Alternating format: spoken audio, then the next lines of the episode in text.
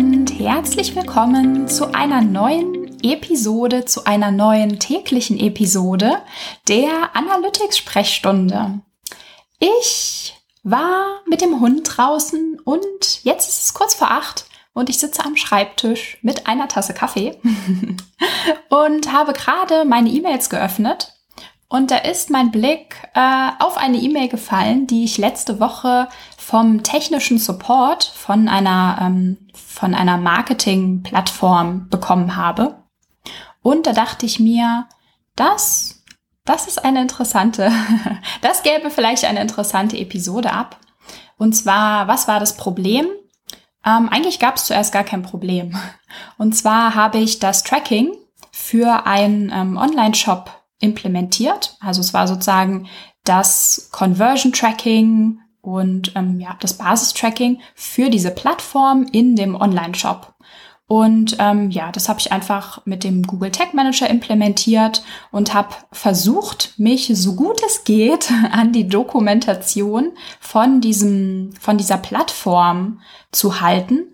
Das Problem war so ein bisschen, dass die Dokumentation extrem veraltet war was ich daran erkannt habe, dass sie im Tag Manager oder genau im Tag Manager äh, noch von Makros gesprochen haben, die es ja schon längst nicht mehr gibt. Und ähm, ich habe dann auch noch neuere Dokumentationen gefunden und versucht, mich an die zu halten. Auf jeden Fall war es super undurchsichtig, was jetzt die richtige Implementierung war. Und ähm, ja, dann habe ich das einfach erstmal so gemacht, wie ich dachte, das funktioniert. Cookies ausgelesen, ähm, den Code entsprechend äh, befüllt. Ähm, genau, das veröffentlicht, beziehungsweise erstmal ähm, getestet, ein paar Testbestellungen gemacht und nachgefragt, ob denn Daten angekommen sind. Und dann habe ich eine E-Mail äh, zurückbekommen von dem Support, von der Marketingplattform.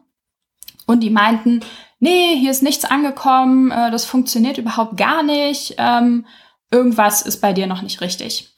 Okay, irgendwas, also ich wusste nicht genau, woran es liegt. Im Endeffekt ähm, habe ich halt das Cookie ausgelesen und den Code entsprechend befüllt mit dem Cookie-Wert und ähm, das gesendet. Aber offenbar kam die Information nicht an. Und ähm, ja, ich wusste auch nicht, äh, woran es so richtig lag. Und ähm, dann habe ich halt den, äh, dem Support ist nochmal zurückgemeldet, so hey Leute, könnt ihr mir vielleicht ein bisschen mehr Infos geben, was nicht funktioniert, ähm, wo ich noch schauen kann, weil meiner Meinung nach, also es wurde alles gefeuert im Tag Manager, also alles gut aus. Ähm, ich habe mich an die Dokumentation gehalten, beziehungsweise den, den Code, das Snippet aus deren Dokumentation rauskopiert. Also ich dachte mir, okay, so viel kann da ja nicht schief gehen. Und äh, dann habe ich eine E-Mail zurückbekommen von, äh, von dem, das war dann der technische Support, nicht mehr der, wie sagt man, der normale Support. Und die haben mir dann eine sehr seltsame E-Mail geschrieben, in der drin stand, so sinngemäß, äh, liebe Frau Matysik, wir haben uns uns, äh, wir haben uns Ihre Google Tag Manager Konfigurationen angeschaut und gesehen, dass Sie keinen Conversion Tag implementiert haben. Und ich dachte mir, hä, äh, wie können die das wissen? Also die konnten sich überhaupt gar nicht meine Google Tag Manager Konfigurationen anschauen, weil die ja gar keinen Zugang zu meinem Tag Manager hatten. Das heißt, die wussten auch überhaupt gar nicht, welche Tags ich tatsächlich im Tag Manager angelegt hatte. Das Fazit von der Geschichte war, dass sie natürlich als technischer Support geguckt haben, was trackt denn die Seite? Was macht denn die Seite? Welche Informationen sendet denn die Seite? Und dann haben sie festgestellt, dass die Conversion-Information nicht korrekt gesendet wurde. Und anstatt mir aber zu sagen, hey, die Conversion-Information wird nicht korrekt gesendet, ähm, du scheinst da einen Fehler in deinem Conversion-Snippet zu haben, haben die mir irgendetwas gesagt, was ja so überhaupt gar nicht stimmen konnte. Also die haben ja überhaupt nicht in meinen Tag Manager geguckt, das heißt, die Konfiguration konnten die gar nicht checken. Und dann dachte ich mir so, puh Leute, ähm, Debugging, also auch anderen bei der Fehlersuche zu helfen, ist offenbar doch nicht so einfach, wie man das denkt. Optimalerweise, also, um jetzt vielleicht von diesem, von dieser Story ein Stück zurückzugehen, optimalerweise, wenn du mal einen Fehler siehst Oder wenn jemand mal zu dir kommt und sagt, hey, ich habe einen Fehler, kannst du mir helfen? Ähm, was siehst du denn auf deiner Seite? Also wir haben ja zwei Seiten eines Systems. Ich sende Informationen, ich tracke die und sende die an die Marketingplattform.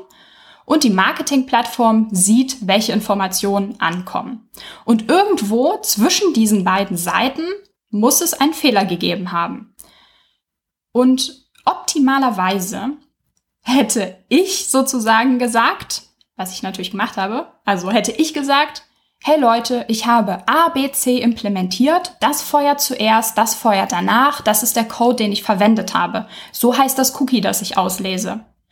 Und ähm, von der anderen Seite, also von der Seite, die die Daten hätte bekommen sollen, hätte ich erwartet, eine Information zu bekommen, die mir sagt, hey Maria, wir bekommen die Information A nicht, Information B kommt aber an, ohne das richtige Label oder so. Also wirklich darüber, mir darüber Informationen geben, was sie auf ihrer Seite sehen, so dass ich feststellen kann, wenn sie diese Information nicht kriegen, welche sende ich denn dann nicht?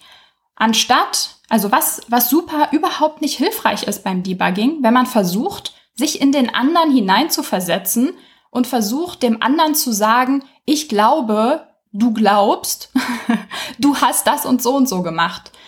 Ähm, ja, also am produktivsten ist es immer, wenn man einfach erstmal nur wahrnimmt. Zu schauen, okay, was sehe ich hier? Welche Informationen kommen an?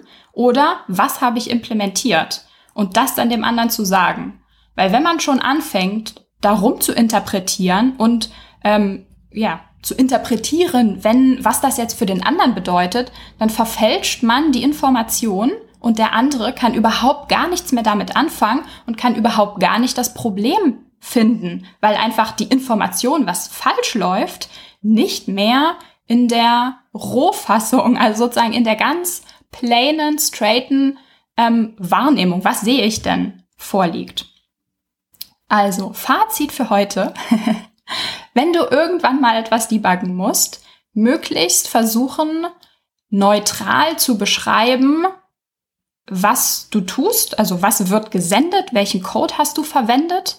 Und wenn du jemandem zurückmelden möchtest, hier funktioniert etwas nicht, dann melde wirklich erstmal nur das zurück, was nicht funktioniert. Also was siehst du? Was lässt dich darauf schließen, dass es nicht funktioniert? Weil das hilft der anderen Seite am allermeisten. Ja, das war's. das wollte ich mal loswerden. Ähm, heute zum Morgen. Ja, dann wünsche ich dir noch einen wunderschönen Mittwoch, ein frohes Arbeiten mit den Daten und bis morgen. Ciao, ciao. Die Shownotes findest du wie immer unter analyticsfreak.com slash podcast. Ich würde mich außerdem mega über Feedback jeder Art freuen. Also schreib mir gern eine Mail an maria at analyticsfreak.com oder über meine Social Media Kanäle.